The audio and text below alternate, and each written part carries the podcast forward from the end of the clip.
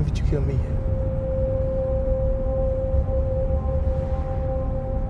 Well, the cabby's not letting I get back. Sigmund Freud needs Dr. Roof. Answer the question.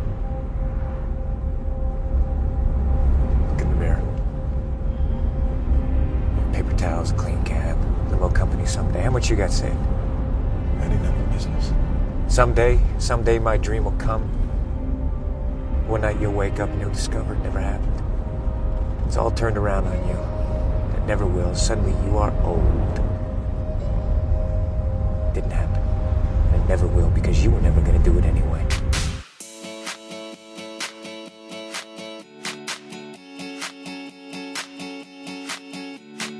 Sejam todos bem-vindos a mais um Estúdio C, podcast de cinema feito por quem faz cinema. Eu sou Gui Deluca e você pode me encontrar no arroba Gui com dois Cs, no Twitter e no Instagram. Aliás, queria agradecer a recepção e os comentários de vocês pro primeiro episódio, né? Episódio que a gente falou sobre o Quentin Tarantino. O episódio foi legal, mas a recepção de vocês foi mais legal ainda. Obrigado mesmo. E você, se ainda não escutou esse episódio sobre o Tarantino, tá aqui nessa plataforma, é só voltar um pouquinho para ver. Foi legal que eu recebi bastante feedback, recebi bastante pedido de diretores pra gente falar sobre, pra gente é, tratar a filmografia dessa galera. Eu prometo que eu anotei, tem bastante pedido de verdade. Eu prometo que eu anotei e ao longo dos episódios a gente vai falando sobre esses diretores. Eu prometo que vai rolar. No episódio de hoje, episódio de número 2, eu conversei com o Thiago Beranger. Ele que é soteropolitano, publicitário de formação e marqueteiro de profissão, criador de conteúdo no quartaparede.cinema do Instagram, você encontra ele lá no arroba quartaparede.cinema. Ele também é crítico de cinema em construção. A gente bateu um papo sobre o Michael Mann, um diretor que eu particularmente gosto bastante. A gente falou um pouquinho sobre o estilo do Man, a forma como ele constrói as histórias, a forma como ele monta seus quadros, como ele dirige os atores. Cara, foi uma conversa bem legal. A gente trouxe alguns aspectos técnicos do cinema do Man, por exemplo, a imersão dele no, no digital, né? A produção que ele faz do cinema digital. A gente falou sobre algumas escolhas dele no set, entre outros assuntos. Mas tá bem legal mesmo. Você vai curtir. Então eu vou parar de falar e te convidar para entrar no Estúdio C e bater esse papo com a gente.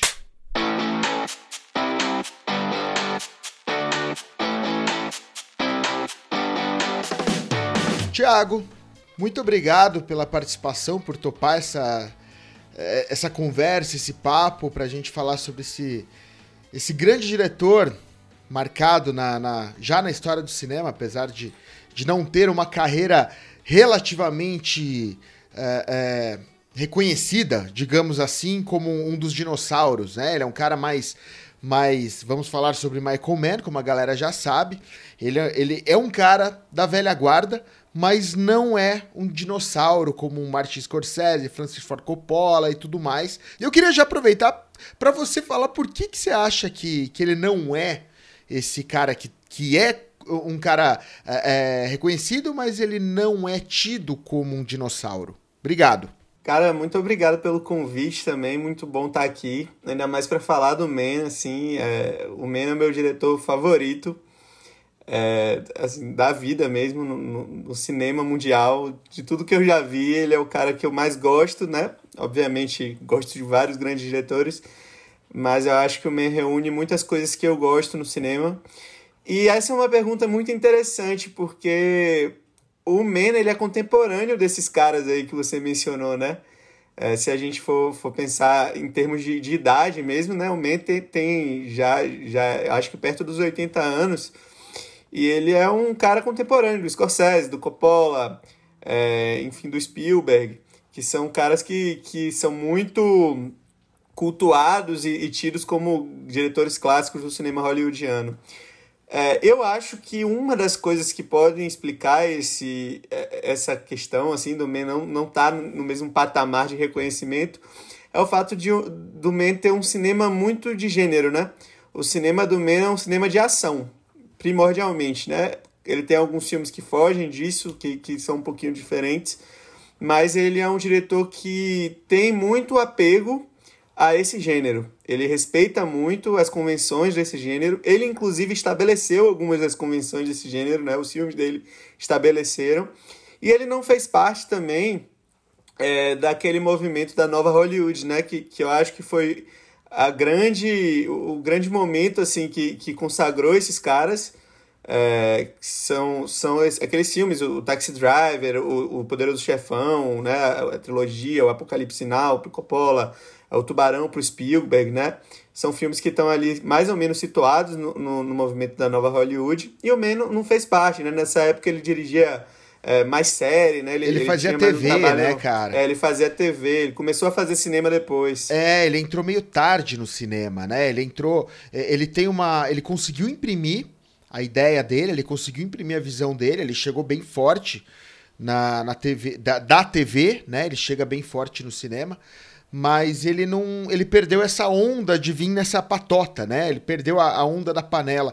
E o fato também dele ter é, feito toda a formação dele na Inglaterra, eu acho que, que também deu um pouquinho. Tirou ele um pouquinho dessa, dessa nova Hollywood. contexto.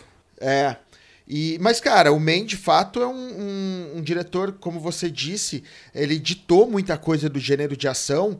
E eu acho que no primeiro, no primeiro momento, assim, e foi até quando eu tava conversando com você fora do ar, e você falou que você gostava muito do Man. De cara eu já lembrei de Fogo contra Fogo, que foi um filme que eu assisti quando era moleque, sabe? É, era criança, cara. Eu tinha 10, 12 anos no máximo. Assisti de novo quando eu tinha uns 17, quando eu tava querendo descobrir o cinema. E foi um filme que sempre me marcou. E até hoje, cara, quando. É, o estilo dele é um negócio que, que eu busco muito nas minhas produções, que é esse estilo é, é, real. Eu adoro o realismo do Man.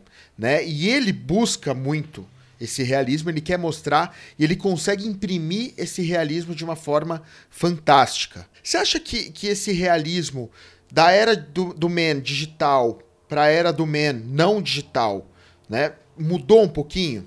Cara, eu acho que é, muitas das coisas que o Man faz hoje no cinema dele já estavam plantadas lá atrás, né? Eu acredito que a tecnologia possibilitou é, o cinema do Man ir se modificando, mas o, o cinema dele é interessante porque ele mantém muitas das, das premissas dele ao longo da carreira e até hoje, assim. O, o filme mais atual dele, mais recente, que é o Hacker, né? Eu acho que é de 2015 esse filme, é, que é até com Chris Hemsworth, é um filme que repete muito do primeiro filme dele lá atrás, que é o Tiff, né, o Profissão Ladrão. São filmes que têm um diálogo assim muito muito forte, até temático, enfim, tem várias rimas assim. É, no cinema do Man, desse filme lá de, de 1985, se eu não me engano, que é o, o, o Tiff, mas não, não tenho certeza se é de 85, mas é por ali, para um filme de 2015. É, então acho que o que mudou foi a tecnologia e isso possibilitou o Man avançar nesse realismo, né? O Man conseguir trazer esse realismo. É, e, e, ele tem uma frase interessante que ele fala que o digital ele torna as coisas palpáveis, né? Ele, ele torna as coisas quase como se você conseguisse tocar, mais tangíveis. E eu acho que, que o digital para o Man ele vem com essa, com essa coisa de conseguir trazer é, reforçar uma coisa que ele já faz desde o começo da carreira dele, que é esse realismo. É, e, e, uma coisa que eu gosto de como ele usa o digital é, é porque não é simplesmente o uso da tecnologia pela tecnologia, mas tem um contexto ali. O, o digital ele dialoga com, a, com o tema dos filmes. Né? Eu acho que reforça muito a solidão dos personagens, é, essa forma, é, as luzes que ficam ali né, meio, meio sem foco, meio desfocadas. Meio né? líquidas, né? Meio líquida aquela luz. Isso. É, porque ele puxa, ele, ele estoura a taxa de quadros, joga lá no alto a taxa de quadro, é, é, aumenta a velocidade, arrebenta a velocidade do obturador. E ele tem esse, essa característica de usar sempre o wide, né?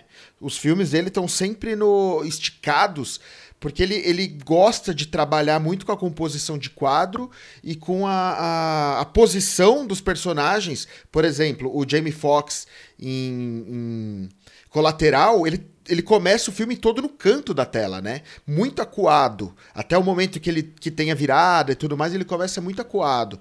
Então ele tem essa, essa, esse trabalho da composição de quadro muito forte. E, e a forma como ele usa o, o digital usando as luzes, usando sempre a cidade no fundo, a cidade como personagem, eu até quero falar um pouco disso com você depois, é, acaba sendo uma coisa que é ele. Você vê um quadro do Man e você fala, cara, isso é Michael Mann. Isso, por mais que ele fale de ladrão, por mais que você, você fale, ah, sei lá, tem um pouquinho de Scorsese, um pouquinho de Noir, então, mas é Michael Mann porque o quadro do Michael Mann é do Michael Mann. É, é, tem uma textura diferente, né? O textura, exato. Mann, eles, eles têm uma textura é, principalmente do ali para cá, né, que foi depois que ele começou a usar o digital assim mais ostensivamente. Eu acho que o auge disso é o Miami Vice, né? O Miami Vice é um filme que, que, que pô, se você quer saber o que, que é o cinema do Man, assiste o Miami Vice e, e você vai perceber essa textura muito viva, né, na tela, essa o ISO ali, eu acho que muito alto também, né? É, ele, ele estoura, ele deixa ruído. É, é granulado. Ele trabalha né, com ruído. É, ele trabalha com ruído de imagem, ele granula tudo, ele não tá nem aí. E isso tem a ver com essa coisa da cidade, né? desse. o caos urbano, essas relações urbanas, como é que elas funcionam, a sujeira, né? Eu acho que tudo isso tá, tá, tá imerso assim, no tema e ele traz isso pra forma através da, da do digital.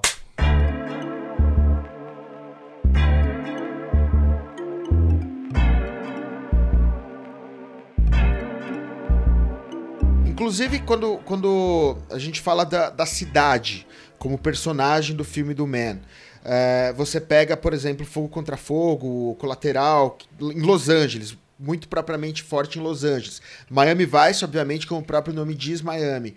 É, você tem a cidade, a, a construção dos quadros dele sempre é, é, muito característico aquele personagem pequenininho, aquele plano aberto com a cidade e o cara mostrando que o cara tá imerso à cidade, né? O cara, ele, ele não, não é a mais que a cidade. Então a cidade engole esse personagem. Cara, adoro as cenas de, de Fogo contra Fogo, é, em que ele coloca o Robert De Niro e a Los Angeles no fundo toda acesa, o Robert De Niro conversando com a moça lá, e, e pô, tudo aquilo, a, a, aquele fundo engolindo o Robert De Niro. Eu acho isso muito característico dele, muito bonito, né? E, e, acaba trazendo também uma simbologia muito forte, porque ele trabalha com esse realismo. Para mim, o que eu mais gosto, eu particularmente, o que eu mais gosto do Man é o realismo. Eu gosto como, eu, principalmente depois do digital, depois de ali, é, ele, ele começa a botar a câmera na mão. E aí ele permite o balanço da câmera na mão, ele permite essa demonstração de que a câmera, de repente, junto com a cidade, ela faz parte do filme, né? E ela respira o filme.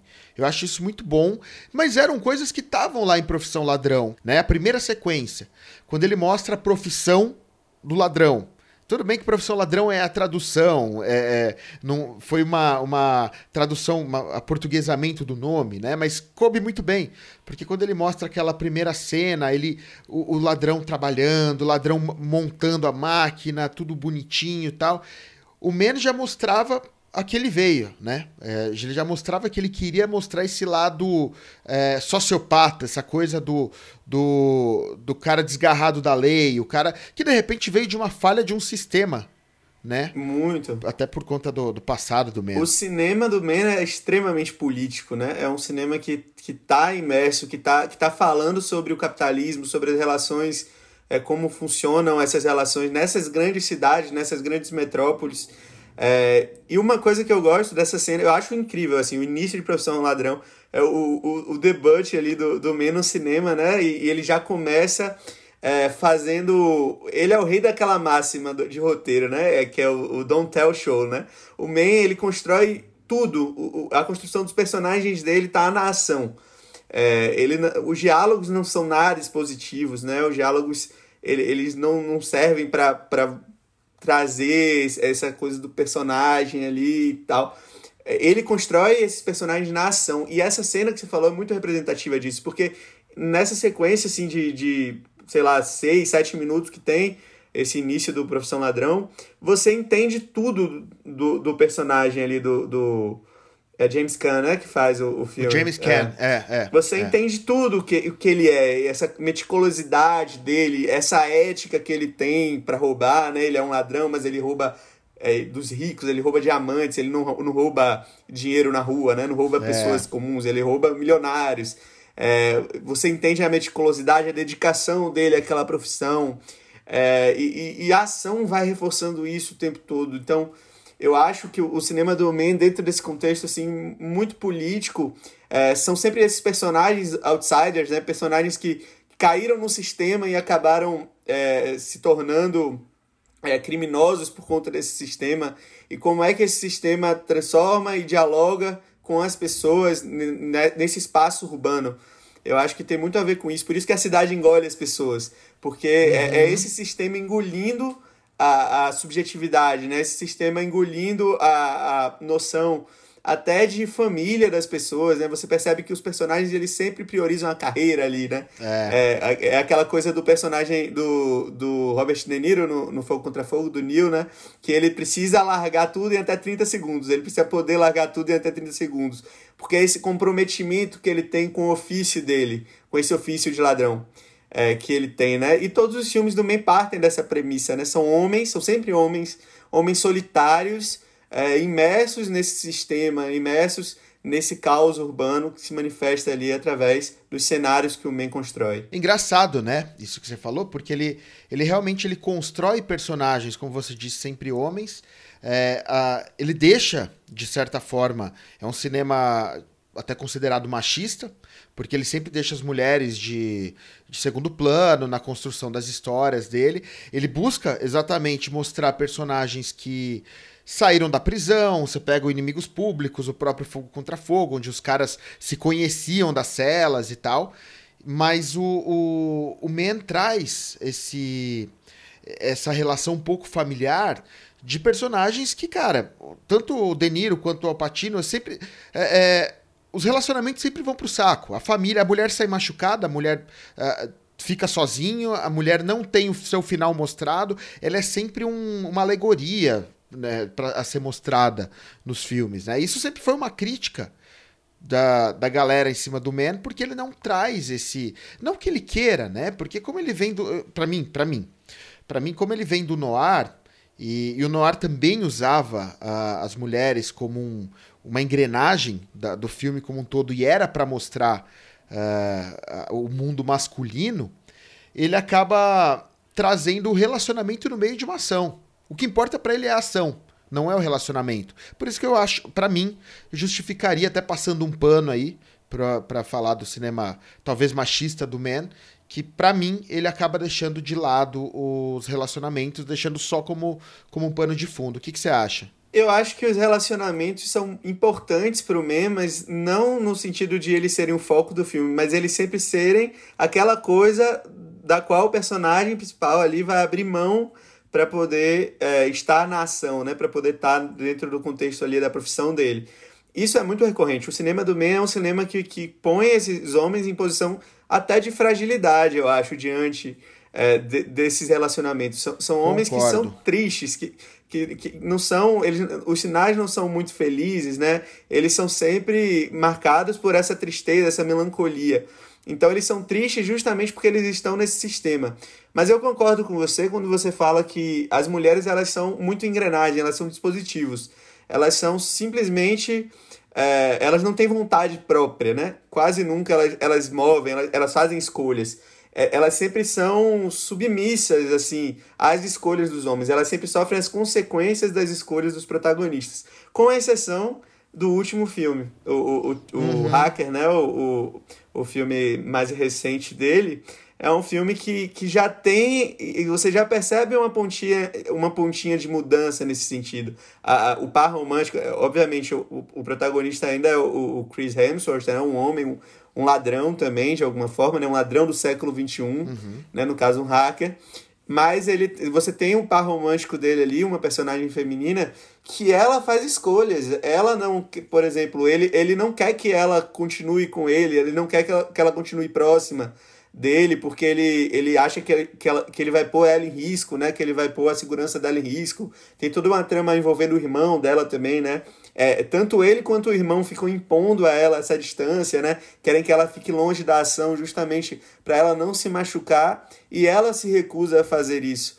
E, e, nessa recusa dela fazer isso, ela acaba sobrevivendo, inclusive. É. Porque em, em, uma cena ela, é, muito importante do filme, né? Ela sai do carro é, em que o irmão tá para ir atrás do, do personagem do Chris Hemsworth, mesmo eles dois falando para ela não ir, e o carro acaba explodindo, né? E, e, o irmão dela morre, mas ela sobrevive porque ela faz essa escolha de sair. Então acho que, que talvez é, o Men tem, tenha se atentado a isso, né? Eu acho que é uma crítica muito recorrente. Não, não, não vou especular aqui que ele ouviu ou que ele não ouviu uhum. e que ele quis fazer isso justamente de propósito, mas eu acho que o Hacker é, é legal. É um filme que muita gente detesta, tá? É um filme, assim, que, que não fez nenhum sucesso, nem de público, nem de crítica. É, flopou, é, né? Flopou totalmente, mas é um filme que eu gosto muito.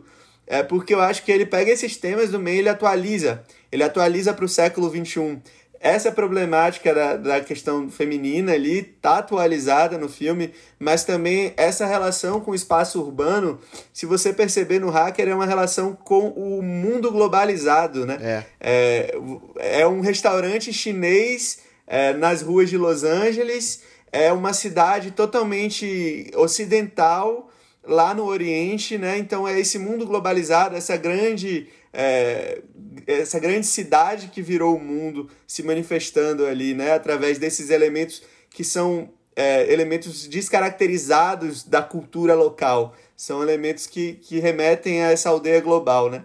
Eu gosto muito do Hacker por isso. E aí é, ele termina o filme de uma outra forma. A personagem feminina, você, você sabe o que aconteceu com ela, eles terminam juntos, né? Eu acho que é o único filme em que o, em que o casal principal ele vai terminar junto. Acho que é. e eles terminam justamente no contexto de uma cultura forte, né? Ali numa, numa, numa manifestação cultural, num evento tradicional em uma cidade lá no, no Oriente, que eu não me lembro qual é agora. Mas enfim, é, é, essa, é justamente essa contradição, né?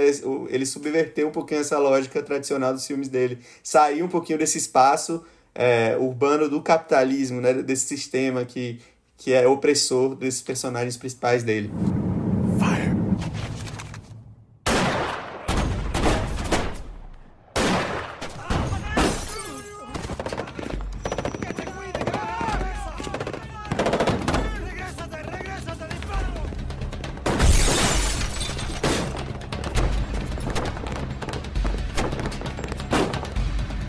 Mas essa característica do roteiro, dos roteiros do Man, de, de fazer homens que não necessariamente são fortes, ele, ele não faz personagens fortes. Né? Ele, ele faz personagem que, que tem uma força, como você disse, não são personagens felizes, são personagens é, que estão sempre com algum problema, eles precisam se completar. Né? E aí o Man usa uma, um dispositivo muito clássico de construção de roteiro que ele coloca, e, e isso está muito claro no Fogo contra Fogo, mas você consegue aplicar em todos.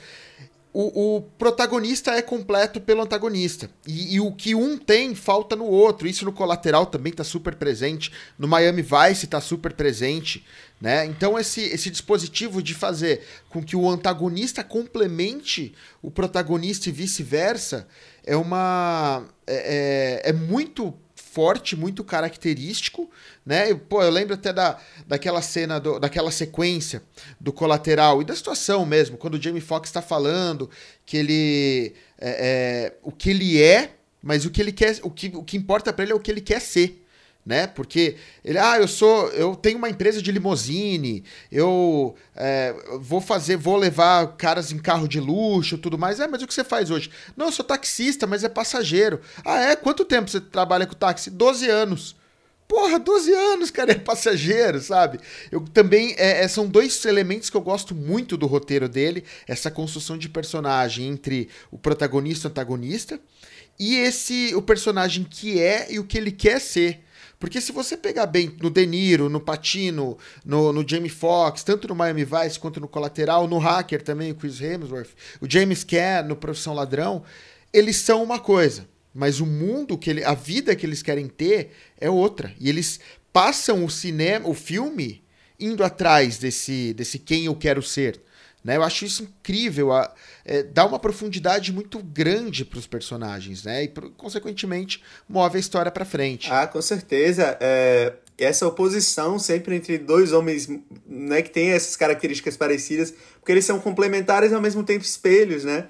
Eles têm Exato. características parecidas. Eu acho que essa solidão é uma coisa em comum a todos os personagens do, do Man mas ao mesmo tempo são personagens que se complementam. E não necessariamente é, é essa relação de protagonista e antagonista. Por exemplo, no Informante são co-protagonistas, né? O personagem do Al Pacino e do Russell Crowe. É, uhum. Não são exatamente um, um, um, protagonista e um antagonista. O antagonista é, nesse filme é muito mais o sistema, né? o, o, o, a indústria farmacêutica ali dentro desse contexto do filme mas eles também têm essa questão da complementariedade entre eles dois. Eu acho que o filme onde isso melhor se manifesta, você falou muito bem, é o Colateral, né? Colateral eu, tal, eu, é o meu filme preferido do Man e é um dos meus filmes preferidos na vida. É, e eu acho que ele faz isso de várias formas é, e é muito interessante, assim. Ele faz isso na música, uhum. ele faz isso na decupagem, ele faz isso é, no próprio, na, no próprio, na própria construção dos personagens, né? Então ele trabalha essa oposição entre os dois personagens e essa troca né, de posição que eles têm é, é, no, no decorrer do filme, né? O, o, o Jamie Foxx começa em um lugar, o, o Tom Cruise começa em outro lugar e eles terminam totalmente ao contrário, né? Eles se cruzam, se no, cruzam. Meio, no meio do é filme. É incrível. E o, o, a forma como o Jamie Foxx vai absorvendo a personalidade do Tom Cruise até no momento em que ele vira é, literalmente uhum. o Vincent, né? Literalmente. Ele, ele fala, ele se apresenta como o Vincent. E ele, e ele tem uma virada ali, né? Que ele, ele é todo inseguro, e ele tá num, num momento ali de muita pressão, né? Os, os bandidos ali é, ameaçando ele. E naquele momento ele decide ser o Vincent. É, e eu gosto muito nesse filme como o carro ele representa esse essa personalidade do Jamie Foxx ali do é do personagem do Jamie Foxx, né? Ele, ele é um cara obcecado pelo controle, por ter o controle das situações, é. né? E o carro ele é, ele é essa manifestação, esse, esse lugar, esse ambiente controlado, essa zona de conforto dele. É, ele, ele é muito cuidadoso em manter o carro limpo, né? E a primeira coisa que acontece quando ele encontra ali na virada do primeiro para o segundo ato desse filme é um corpo cair em cima do carro e quebrar o carro, destruir o carro, né? E, e na virada do segundo para o terceiro ato, é ele, conscientemente, por escolha dele, capotando o carro e sai, sai correndo pela rua da cidade, né? Então ele abre mão desse controle e, e ele, eu agora sou uma pessoa, a pessoa que eu queria ser. Agora eu abro mão de, dessa história, desses 12 anos como taxista, dessa é, dessa zona de conforto, de, desse medo de, de assumir uma posição mais ativa diante do mundo, eu abro mão de tudo isso e eu vou correr atrás do que eu quero. E aí ele capota o táxi, ele, ele sempre teve o controle da situação, né? Ele, ele que estava no volante o tempo todo, mas é só quando ele faz essa escolha que ele capota o carro, abre mão desse conforto e vai correndo atrás do Vincent. E é interessante, é só para terminar esse, esse, esse assunto desse filme, como o filme termina, cara, eu, eu acho genial, né? É, o, o Vincent e o, o Jamie Foxx, eu me esqueci o nome do personagem dele. Eu esqueci também. Pô, e eu sei, eu acho que eu tenho isso anotado aqui, mas enfim. É, os dois personagens, é, um de frente pro outro no metrô, né? E os dois sacam as armas e atiram. E aí o Jamie Foxx acaba matando o, o, o Tom Cruise, né? Mas por quê? O Tom Cruise ele, ele é um assassino profissional e ele tinha o costume de dar dois tiros no peito e um na cabeça. Né? Ele fala isso durante o filme. Eu dou é. dois tiros no peito e um na cabeça. Quando você vê, depois que eles trocam os tiros, a porta do metrô que divide um do outro, você vai perceber que o, o Tom Cruise deu dois tiros no peito e um na cabeça. Você consegue ver a marca dos tiros. Porque ele, ele tem esse controle sobre ele próprio. Né? Então, o controle que o Jamie Foxx tinha é o Tom Cruise que manifesta nesse momento do tiroteio. E o Jamie Foxx está atirando descontroladamente. Ele é o caos, ele vira o caos nesse momento, né? E, e, ele acaba acertando por isso, porque ele perde o controle, porque ele abre mão desse controle e ele acaba matando o Vincent por conta disso. Então eu acho. É, é, é tão amarradinho, é tão. Esse detalhezinho assim de, de você ver a marca do tiro, aonde foi que pegou e o que, que isso representa ali dentro dessa relação do caos contra o controle é, é, é, muito genial, assim. Eu acho o Michael Mann incrível, porque ele, ele pensa em todos esses detalhes, né? Cada plano dele, você bem falou no começo, cada plano dele é muito pensado, é, é muito, é, é muito bem construído e tudo acaba tendo um porquê ali dentro dos filmes dele e tudo segue, é, segue essa unidade. Get along, little doggies, get along, get along. Get along, little doggies, get along. Get along, little doggies, get along, get along. Get along, little doggies, get along. Inclusive, você citou que em colateral ele usa bem a, a música. Eu acho até que o, o Man tem como. Uma das características que eu também gosto do Man é a edição e o uso da música. Ele, cara, é, é, ele, ele sempre falou, né, que os filmes dele são feitos na ilha de edição. Ele filma o máximo que dá, ele, ele pensa cada, cada, cada cena, ele pensa a mise-en-scène toda, mas ele faz o filme mesmo na ilha de edição. Isso ele sempre deixou muito claro. Ele sempre falou que ele, ele aprendeu na escola britânica de cinema a, a montagem russa. A, ele sempre citou Tarkovsky, Esculpir o Tempo e tudo mais. Então ele, ele traz isso e neste filme no, no, colateral, quando ele monta encaixadinho, tudo bonitinho, a edição tal, é incrível. E a música que ele coloca, uh, eu, eu, cara, eu vou lembrar sempre de Miami Vice, aquele encontro deles na balada, quando começa a tocar Encore, Encore do né? Jay-Z, Numb, do Linkin Park, que também é uma música que... Porque, pô, você tem lá o, o, encontro dos dois, do Colin Farrell e do, do Jamie Foxx, que são dois caras completamente opostos, como todos os personagens do Man. Você toca Numb e Encore, Jay-Z e Linkin Park, que também são personagens, é, são músicos e músicas misturadas, inversas e tal. E, e aquela ediçãozinha na cabeça, assim, sabe? Aquela edição na cabeça, igual a cena do, do Fogo Contra Fogo, quando toca aquela versão do, do Moby é, pra música. Como é que é o nome da música que ele que toca? Do Joy Division. Acho que é, era New Down Fades, eu acho. Ele fez uma versão com o Moby e ele coloca na, na. Eu vou até colocar pedaço dessa música depois para tocar, porque é muito legal a forma como ele decupa a edição e, e, o carro parece um videoclipe.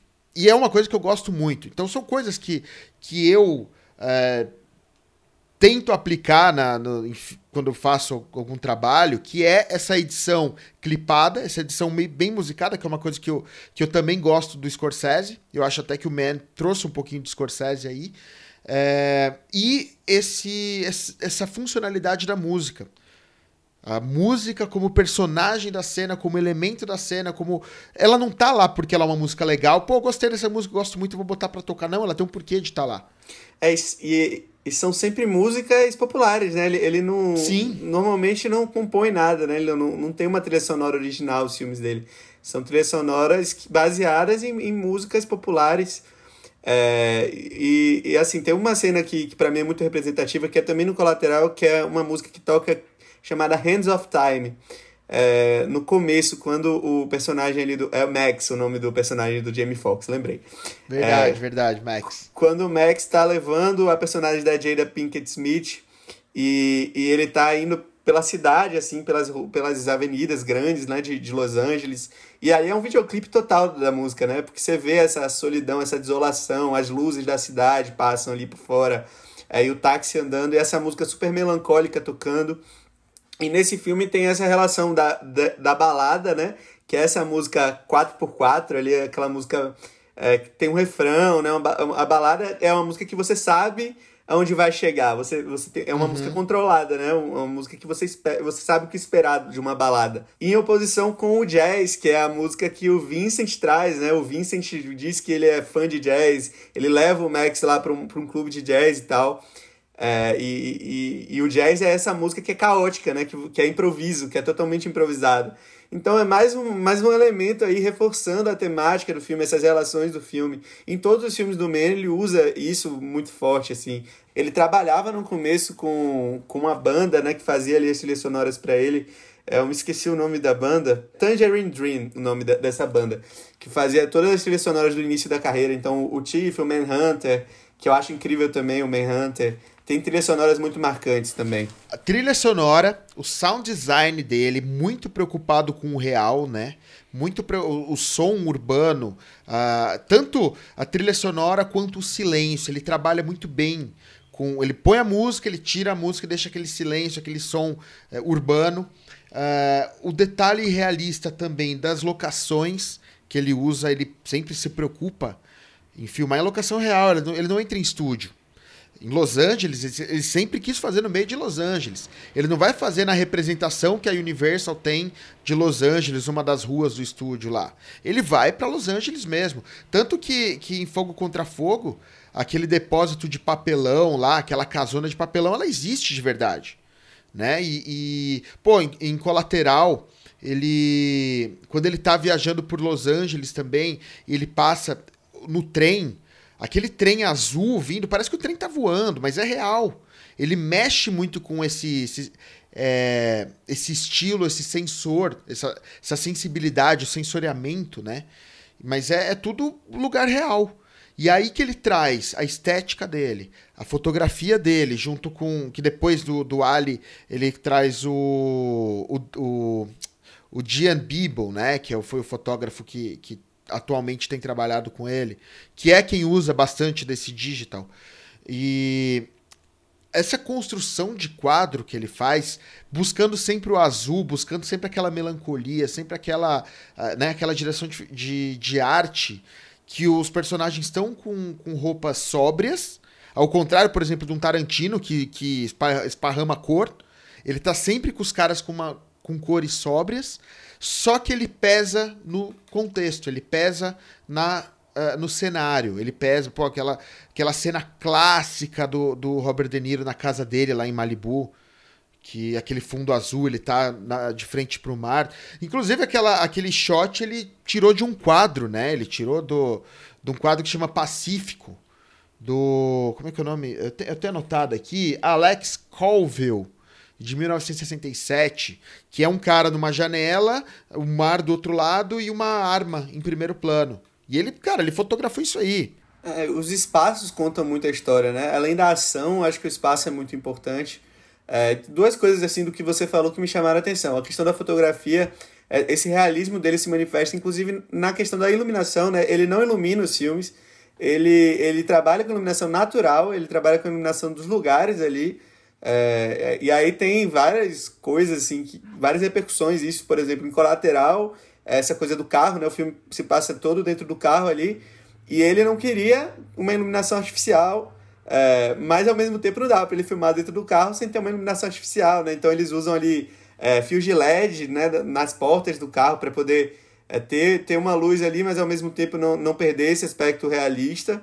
Então, essa fotografia, como ele trabalha com, com as luzes da cidade, eu acho que, que, que, reforçam essa, esse realismo que ele, que ele procura e essa textura que a gente já falou que os filmes dele têm. E a questão dos espaços, é, o, o que me chama muita atenção também é como esses espaços, a gente falou de como eles oprimem né, os personagens, de como as cidades engolem os personagens, é, mas ao mesmo tempo é, ele conta as histórias através da mudança assim, dos espaços. Eu tenho um, um exemplo que eu gosto muito, é, é o, o Informante. Em um Informante, o personagem do Russell Crowe, à medida em que ele vai ficando oprimido, a casa dele vai diminuindo.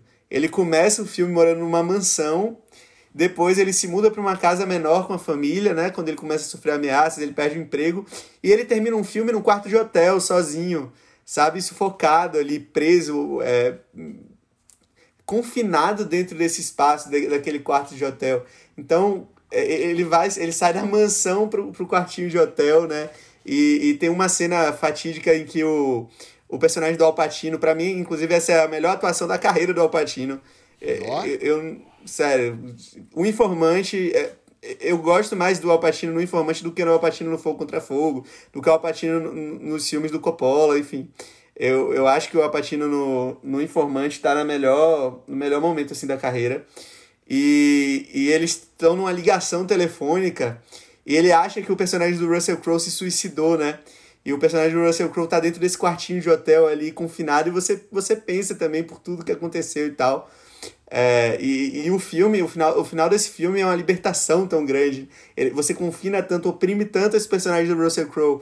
E quando ele consegue, eles conseguem ali fazer a denúncia, né? Fazer com que a coisa dê meio certo ali no final, essa libertação. É, eu acabo esse filme aos prantos, assim. É um filme que não tem nada de sentimental. É não tem é. nada, mas essa relação do, do compromisso dele com a ética dele, né? Com, com essa coisa de ele eu vou perder tudo, mas eu vou fazer o que é certo. É, e, e, do outro lado, o Alpatino também como um jornalista ali, eu sou publicitário, sou da área de comunicação, então é, de, de, ver como ele vai de encontro ali ao, ao sistema, às re, a grande rede de televisão ali que ele trabalha, é, para fazer o certo, sabe? Essa relação desses personagens com a ética deles é uma coisa que me emociona muito, né? Porque eles, eles bancam tudo, né? eles perdem tudo em nome disso. E, e os espaços em torno, em torno deles reforçam esse compromisso e, e todo esse sofrimento que eles passaram. E também o um momento em que, em que a coisa é, melhora numa praia, né? Num, num, cenário mais aberto e tal. Acho muito bonito. Não só, a praia também é um, é um, é um cenário costumeiro, assim, o mar, né? É um cenário costumeiro é. também, né? No Miami é. Vice Miami Vice é lindo, aquela cena do, do personagem é, do. Rapaz, o Colin Farrell? É? O Sony. O Colin Farrell. Do Colin Farrell. Isso, é o Sony, né? é. né? O Sony. É, num barco ali voltando de Cuba sozinho, chorando, né? E, e, aquele mar todo, ele. Nossa, pô, aquela cena é linda. Ó. Ele tão Até arrepia aqui de lembrar é aquela, a, aquela cena de trás, aquele plano de trás, o barco indo, fantástico. Mas você falou de quadro, de construção de quadro, e eu não poderia deixar de mencionar aqui, já que é o meu favorito do Man, Fogo contra Fogo, o grande encontro de Al Pacino e Robert De Niro, porque, cara, o cinema mundial esperava aquilo desde o Poderoso Chefão 2. Quando aqueles dois se reencontrariam, né? Enfim, depois de, de Poderoso Chefão 2. Tanto, cara, é um encontro tão forte que eles vão depois só se reencontrar no, no irlandês. Né, Robert De Niro e Al Pacino. Então, e, eles dois já têm uma força por si só. Mas vamos lá, vamos falar da decupagem dessa cena.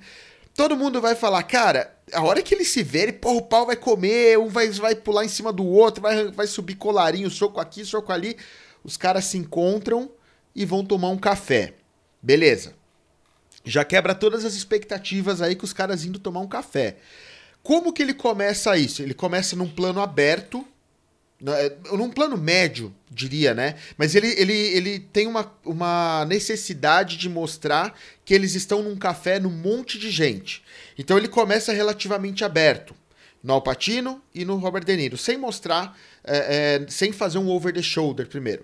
E aí, à medida que eles vão conversando, o plano vai aproximando, né? Para mostrar primeiro que eles estão se aproximando, só que assim, uma vez que ele já mostrou que eles estão no meio da muvuca, estão no meio do café, eles não vão poder nem ninguém sacar a arma, ele vai aproximando cada vez mais a câmera. E uma coisa que ele, que ele deixa muito claro, a proporção de quadro do Alpatino é exatamente a mesma da proporção de quadro do Robert De Niro a posição, o enquadramento, o tamanho do rosto deles em, em quadro é exatamente a mesma. O que, que ele está mostrando lá? Está mostrando que os caras são iguais, têm a mesma importância. Um, tanto que esse filme você fica muito. Tem hora que você acha que o Alpatino é o cuzão, tem hora que você acha que o Robert De Niro é, é, não é cuzão, ele é bonzinho e você quer que ele dê certo, e depois vira e você vai mudando. E nessa, nesse encontro, eu acho que, para mim, cara, importa, esse encontro importa mais do que o encontro final deles que é até uma coisa que, que é esperado. Mas esse encontro no meio, no café, com essa construção, com essa mise-en-scène, com esse quadro a quadro que ele vai, depois ele inverte, ele volta, aí ele coloca um over the shoulder para pegar a recepção do cara. Eu acho incrível, eu acho fantástico isso. É uma aula de, de diálogo, assim, é uma aula de diálogo que move uma história para frente, assim, como filmar um diálogo que move a história para frente. Fantástico. Com certeza. Eu, eu acho que você falou tudo assim. Se você for com uma fita métrica e medir o espaço que cada um ocupa ali no, no, no quadro, você vai ver que, que é exatamente igual. Ele é muito meticuloso, né? É. Nessa construção, justamente para espelhar os dois. E é um de um lado, outro do outro, né? Uhum. Ele, ele, ele faz o plano contra plano, claro. E, e, e, eles ocupam espaços complementares da tela, né? O espaço que um deixa de um lado é o espaço que o outro vai ocupar do outro lado. E é muito bonita essa cena, essa, essa coisa de eles se reconhecerem, parece que eles estão olhando no espelho, assim, É. e a conversa também vai nessa linha, né? Ele, eles falando sobre as questões em comum que eles têm. Essa, essa dificuldade da, da família, de lidar com a família, o Alpatino no terceiro casamento, e é o, o casamento em crise, ele separando da esposa. E aí o Robert De Niro fala assim: é, como é que você quer ser casado se você, se você quer acompanhar um cara como eu? Você não, você não pode, não vai, nunca vai dar certo o seu casamento É. e tal. E, e ele, como eles se compreendem, né? Como eles olham um pro outro, eles se entendem. E no final é, é interessante que eles até falam, né? O, o personagem do Alpatino fala, ó, se eu tiver que te prender, eu não vou gostar. Mas agora que eu te conheço, eu te respeito, e se eu tiver que te prender, eu não vou gostar. Mas tenha certeza que eu vou fazer tudo que, o, o que for preciso. E do outro lado, o, o Robert De Niro responde, né? E se eu tiver que te matar, que atirar em você, eu também não vou gostar. Mas tenha certeza que quando essa hora chegar, eu vou fazer o que for preciso, né? É, como eles se reconhecem, mas ao mesmo tempo eles reafirmam essa, essa potência, né? Ali do é, o gato e o rato, né? O- É, o ladrão e o é. policial. E essa cena, ela, ela me lembra muito uma cena lá do, do, do Chief também, que é o diálogo entre personagens do James Caan e, e da, da, da, da mulher lá que ele acaba casando, né? Sim. Que é num café, né? Que é num café. E a mesma lógica, ele, ele vai. Ele começa num plano mais aberto ali do café, e, e à medida em que o diálogo vai rolando, ele vai fechando. É, justamente porque o personagem do James Caan vai se abrindo, né? Ele vai desabafando, ele vai, vai desconstruindo ali essa pose dele ali de, de, de mauzão, né? De, de vilão, de, de ladrão, frio e calculista, e ele vai falando um pouquinho dele mais, e, e, e os personagens vão se aproximando, e a cena termina com ele de mãos dadas, né? Com um plano detalhe das mãos Sim. dele se tocando. É, Incrível é- esse plano das mãos. a mesma coisa, né? Uma lógica muito parecida. né? E mostra. Eu acho absurdo como no primeiro longa dele ele já tinha. Já tava tudo ali, sabe? O cinema dele Eu já ia tava falar isso, cara. É, eu ia falar isso, concordo 100% com você. É, é, é fantástico como no primeiro longo ele já entregou, ele falou, olha, é, meu cinema é assim, eu só vou melhorar, porque, cara, pô, você pega um, um, um cineasta tipo Tarantino, você vê que o Tarantino foi aprendendo muita coisa ao longo da carreira. Mas o, o, o, o Man, ele trouxe, no primeiro filme dele, no debut dele, como você disse, muito do que você ia ver em Colateral, você ia ver Fogo Contra Fogo, você ia ver em, em Miami Vice, que, que talvez sejam os, os principais nessa, nessa série, apesar dele ter feito Os Últimos dos Moicanos, que também foi muito é, bem de crítica, né? Virou um cult também e tal. Mas o. Tá lá, tá no primeiro filme estampado. Isso aí, cara, ó, meu cartão de visita tá aqui, é isso que eu faço, é isso que eu vou fazer. Você vai ver esse cinema de gênero, em que eu vou respeitar muito o gênero, em que eu vou blocar as cenas de ação de uma forma que é, é, eu não vou entregar aquele plano surtado, correndo, aquela correria toda. É, vo- você falou que são cenas muito, muito limpas, são cenas limpas, assim, né?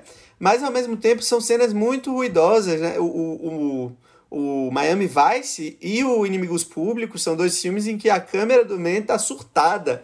Ele, Surtada, ele- surtada. Ele libera geral, assim, ele, ele entra nos espaços, ele percorre, a câmera tá totalmente dentro da ação, ela balança, ela treme, mas ele tem o total controle do que tá acontecendo, né? É, é- é- esse descontrole é controlado no, na mão do Man, né? Essa, ação, ac- desaceleração, acelera, desacelera, acelera, desacelera. É muito. É muito. É, é, é muito controlado, né, cara?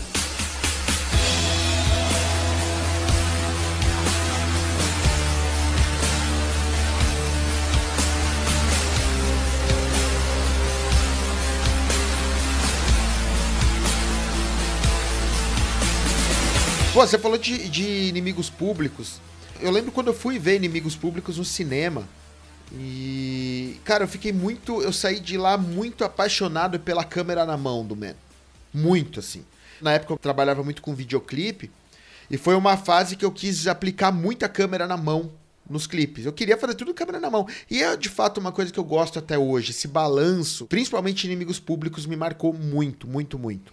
É, total. A câmera em inimigos públicos, ela é, ela é muito livre, né? Ela, ela faz coisas até impossíveis, assim, fisicamente. Ela, ela entra é, em portas, né? Ela, ela percorre cantinhos, espaços apertados. Ela tá muito, muito viva mesmo, como você falou. É, e eu acho que o, o Miami Vice é o auge desse cinema dele, né? Eu, É. eu vejo no Miami Vice essa é, isso tudo que a gente está conversando muito materializado, assim.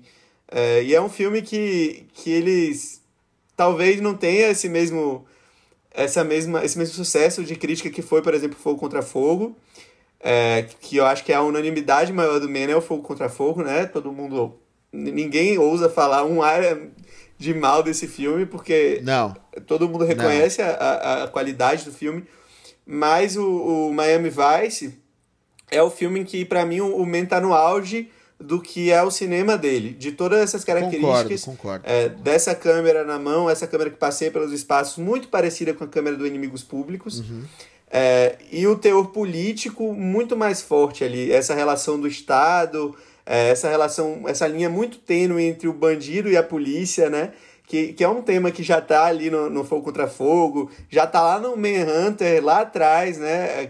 O, o, o detetive procurando ali o personagem do, é, do, do, vilão, do assassino, mas ele, ao mesmo tempo, ele é meio que o, o ele tem que se colocar meio que na posição do assassino para poder entender a mente do assassino e esse medo dele se tornar também aquilo que ele busca, né? Eu acho que isso é um tema que perpassa o cinema do Man e que no Miami Vice essa relação entre o, o, o mocinho, entre o, o, ladrão, entre o policial e entre o bandido é uma linha muito tênue, assim, né? É, é totalmente relativo. O, a, chega a confundir o personagem do Colin Firth, né? Que ele fica ali nesse dilema, ele, ele não sabe mais o que ele é, ele não sabe se ele é polícia ou se ele é ladrão, É, né? é. E no final ele, ele, ele cai em si, quando ele quando a, a, a namorada lá do, do personagem do Jamie Foxx né, acaba sofrendo um atentado e aí ele, ele escolhe o lado dele, né, mas meio que assim, mas em determinado momento essa linha tota- fica totalmente difusa, ele, essa fronteira ela se, se dissipa. É, então acho que o Miami Vice ele, ele retrata, ele traz, ele faz um, um, um resumo mesmo do que é o cinema do Man é, e, e analisar formalmente, analisar os aspectos técnicos do Miami Vice, acho que é muito interessante, assim, como ele filma a cidade, como ele filma a noite, como ele filma é, esse, de ação, é tu, tudo muito legal. Verdade, né? A noite é um, é um cenário recorrente nos filmes do Man. Ele adora filmar à noite. Mas isso que você falou da, do Miami Vice ser talvez o ápice da cinematografia do Man, eu acho que é da carreira dele, é, é, e ele estava muito preparado para isso, porque ele foi produtor executivo e showrunner de Miami Vice na TV na década de 80. Depois ele, ele pega esse filme, ele traz essa história para o cinema, já talvez no ápice da sua maturidade cinematográfica. E sai, cara, um filme que muito bem construído, muito bem decupado, muito bem filmado, muito bem é, finalizado, editado principalmente. Eu acho a edição desse filme muito bom. E, e sim, é, dá pra gente fechar nessa que é o, é o ápice dele, né? O ápice cinematográfico, a maturidade dele tá em Miami Vice. Por isso que concordo com isso que você diz, de você analisar os aspectos técnicos de Miami- Vice, de certa forma, você pega toda a cinematografia do Man pronta, bonita, lá, é, é, formatada naquele filme. Concordo. É, é isso. E aí, então, depois dessa, desse fechamento de Miami Vice, você tem mais alguma consideração sobre Michael Mann? Alguma coisa pra colocar? Ah, só deixar um recado pra galera, assim, que se você ainda não não olhou meio com mais carinho, com mais atenção, é, olhe, ó, veja os filmes do Man, assim, e veja tudo do Man. São, são poucos filmes, não são muitos, acho que devem ter uns 10, 12 filmes no máximo. É, a gente citou alguns aqui, mas olhe o cinema do, do Man com carinho, é, porque eu acho que ele é um diretor que ele vai ser redescoberto, assim, é, com o tempo, sabe? Eu acho que ele já é Concordo, num concordo. cenário mais, assim, qualificado, dentro, dentro da, do pensamento mais crítico, da galera que, que, né, que tá também atrás das câmeras, da, da galera que produz e tal, né? Que, que são os nossos lados aqui, né? Você é, na- atrás das câmeras e eu como crítico de cinema e tal. Eu acho que nesse, nesse contexto ele já é um, um, um cineasta muito reconhecido, né? Mas eu acho que o público em geral ainda precisa descobrir o trabalho do Manny e eu, eu acho que é uma coisa que inevitavelmente vai acontecer. Então, uma mensagem que eu quero deixar é olhem com carinho para o cinema do Man é, e olhem para além do cinema de ação, assim, porque ele é um. um- eu, eu não tenho problema nenhum com cinema de gênero, eu, eu amo cinema de gênero, eu acho que o gênero é, ele, ele é extremamente. Ele, ele não é um, um, uma categoria abaixo do cinema, assim, ah, o cinema de arte e o cinema de gênero, o, o gênero tá abaixo, assim, como tem algumas pessoas que, que consideram, né, que olham para o cinema de gênero como um cinema menos qualificado. Exato. É, mas eu acho que o Men ele usa o gênero para reforçar questões muito muito filosóficas até existenciais é, enfim então o cinema dele ele tem esse, o melhor dos dois mundos assim né ele traz a ação ele traz isso muito vivo e ao mesmo tempo ele discute temas importantes ele discute é, temas profundos assim e, e é por isso que ele é meu diretor preferido Muito bom. Muito concordo com você, concordo com você. Ele ainda vai ser vai ser descoberto pela, pelo mainstream assim de uma outra forma. Concordo que é, muito em breve ele- os filmes é, e falar sobre ele vai ser muito mais comum. Tiago, muito obrigado, cara. Obrigado mesmo por topar, vir aqui bater um papo, falar sobre Michael Mann, é, trazer um pouquinho do seu lado de trabalho. Falar pra galera te seguir, né? Fala um pouquinho do Instagram, por favor, pra galera te encontrar lá. Ah, claro. Então, eu hoje eu tô, né, vocês podem me encontrar em vários lugares, né, mas primordialmente no quartaparede.cinema, no Instagram.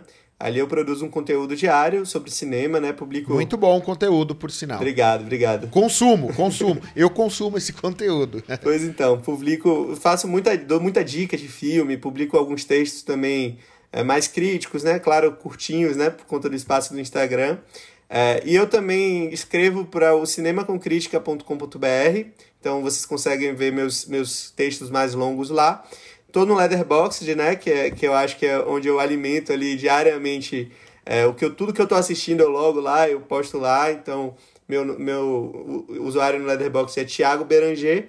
E a mesma coisa no Twitter, né? No Twitter eu tô falando sempre de cinema e de futebol, que é uma outra paixão que eu tenho, e reclamando da vida, né? Que é o lugar que a gente tem pra fazer isso.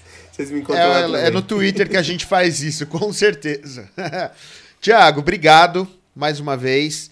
A gente vai, cara, vamos falando aí. E, cara, tá convidado para voltar mais vezes, falar sobre outros diretores que você gosta. Obrigado mesmo. Ah, tamo junto, Gui. Um prazer estar aqui e quando quiser, pode me convidar que eu topo, já tá topado. Muito obrigado por estar até aqui com a gente também. Espero te encontrar na próxima semana, aqui mesmo nesse podcast. Até lá a gente vai conversando pelo Twitter, pelo Instagram. Você me acha no arroba Gui Deluca. Lembrando, Gui Deluca com dois Cs, né? Guilherme, D-E-L-U-C-C-A. Então o episódio 2 do Estúdio C vai ficando por aqui. Agradeço mais uma vez, um beijo pra todo mundo, até a semana que vem e vamos assistir cinema no final de semana. Tchau!